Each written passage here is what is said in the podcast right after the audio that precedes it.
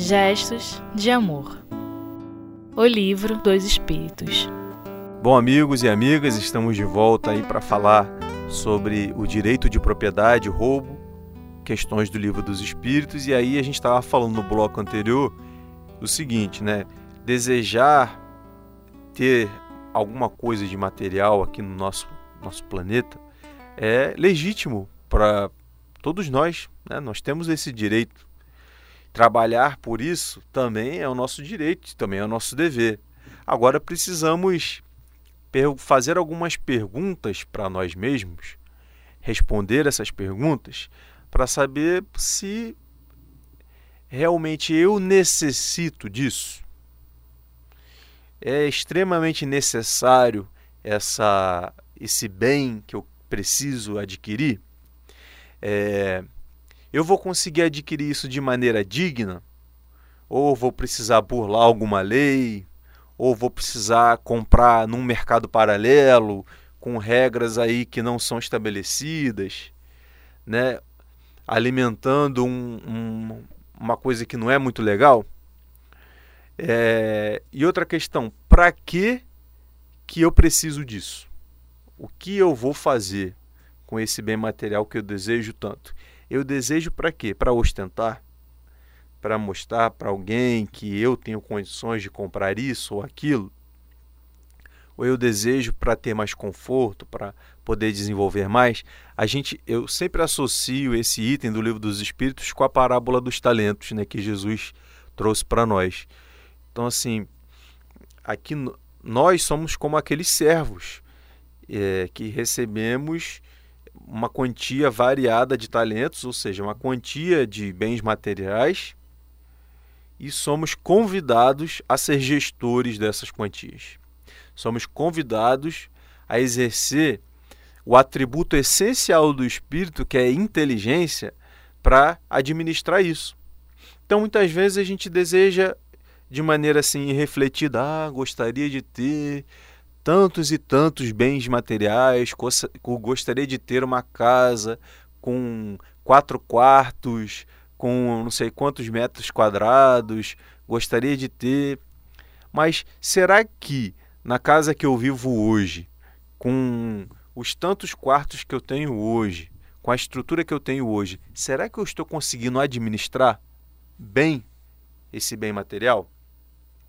Será que o fruto da minha renda que eu possuo, do meu trabalho ou da minha renda, qualquer que ela seja, será que eu estou conseguindo administrar bem essa renda? Ou será que eu vivo buscando um patamar de consumo que não é o adequado à minha faixa de renda e fico o tempo todo, mês em mês, no cheque especial, no cartão de crédito, né? E sendo aí e cada, cada mês para fechar as contas é né, um malabarismo. Porque a saúde financeira também está intimamente ligada com a saúde mental. Então, assim, é, o livro dos Espíritos ele fala sobre todos os aspectos da nossa vida, inclusive sobre esses que podem parecer menos importantes com relação à vida do espírito, na, no nosso entendimento, mas se somos bons gestores no pouco, conseguiremos ter capacidade para gerir talvez o muito, que é o caso do servo que recebeu lá uma quantia de talentos e investiu. Dos dois primeiros servos, né, investiram, conseguiram multiplicar, e assim é para tudo na nossa vida. Questão 884. Qual o caráter da propriedade legítima? O que Kardec está perguntando aqui, né? O que, quais são os atributos que uma coisa tem que ter para dizer assim, ó, não, isso aqui me pertence de forma legítima. Isso aqui é meu de posse, está garantido, né? E aí os espíritos respondem: só é propriedade legítima a que tenha sido adquirida sem prejuízo para outrem. E aí a gente vê aqui, ó, a lei de justiça, de amor e de caridade sendo permeada dentro dessa questão. Porque é lícito é, desejar adquirir propriedades, bens materiais. Só não é lícito quando essa aquisição é feita a partir do prejuízo dos nossos semelhantes. E aí a gente tem inúmeros exemplos hoje no nosso planeta, que é um planeta marcado pela desigualdade socioeconômica. Você tem aí um conjunto de países que são chamados de né, países ricos e outros países que são chamados países em desenvolvimento, né, países subdesenvolvidos. Quando na verdade é a lógica né, da geopolítica que gerencia esse cenário internacional atualmente ainda é a lógica da desigualdade, né, da exploração dos recursos naturais, da mão de obra, dos salários baixíssimos, do industrial que dá para o seu funcionário apenas um salário mínimo para que ele possa não morrer de fome, estar disposto, estar de pé no mês seguinte para trabalhar. Então isso se dá no macro cenário, que é o cenário das organizações, da política, né? Isso é algo que nós vemos no noticiário eh, praticamente todos os dias e também pode se dar nas micro-relações. Uma vez estava conversando com um amigo e ele estava contando sobre é, um outro amigo que estava reclamando por conta da nova lei dos empregados domésticos, porque houve uma mudança recente no nosso país com relação a isso. E aí vários direitos trabalhistas foram implementados para essa classe de trabalhadores. E aí essa pessoa que antes reclamava do sistema, que dizia que era muito desigual, né, que é, tinha muita coisa errada, quando se viu confrontado a pagar aquilo que era devido em termos de direitos trabalhistas, de auxílios que são necessários, não gostou. E aí começou a reclamar, reclamar, reclamar, mas se a gente se coloca, como Jesus fala, né, se coloca no lugar do outro, aí a gente vê assim, como eu gostaria de ter as minhas condições trabalhistas garantidas, como eu gostaria de ter o meu salário, o meu décimo terceiro e etc. Não seria bom?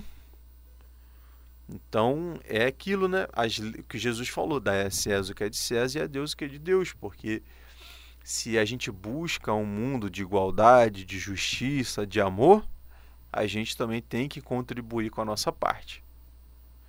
Vai ter que mexer no bolso? Vai, meu amigo. Vai ter que renunciar a determinadas coisas? Vai.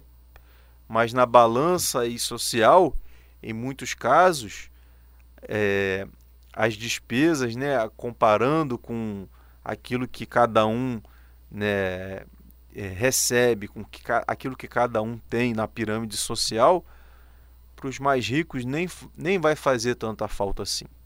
Porque são realidades é, sociais muito diferentes.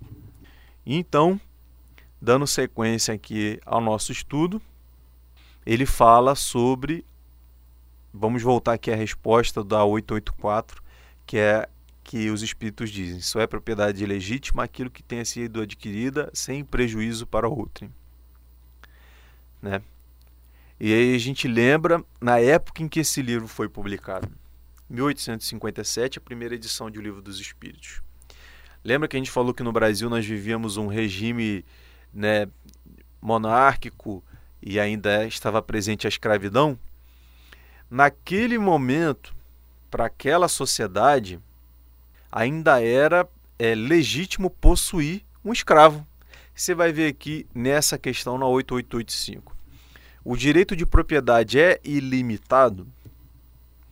Certamente, tudo que é adquirido legitimamente é uma propriedade, mas, como já dissemos, sendo a legislação dos homens imperfeita, frequentemente consagra direitos convencionais que a justiça natural reprova. É por isso que reformam suas leis à medida que o progresso se realiza e que compreendem melhor a justiça. O que parece perfeito num século parece bárbaro no século seguinte. E é isso que nós vamos falar aqui para encerrar nossa conversa. Porque naquela época era absolutamente normal você ter um termo de posse de um, de um outro ser humano, que era chamado de escravo. Né? homens escravizados eram tratados com, como mercadorias. Então os espíritos até nisso estão atentos quando ele diz assim, ó, numa determinada época pode ser a coisa mais normal do mundo. E hoje, quando a gente olha para trás, é algo bárbaro.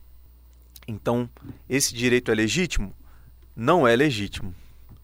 É... Então é isso, meus amigos. Nosso momento, nosso tempo está acabando, infelizmente. Né? A gente poderia ficar aqui falando horas sobre o livro dos Espíritos, essa obra tão interessante e que, como a gente falou, fala sobre tantos aspectos é, da nossa vida, né? que a gente possa refletir e ler cada vez mais e pensar sobre de que maneira a gente pode aplicar a justiça, o amor, a caridade nas nossas vidas.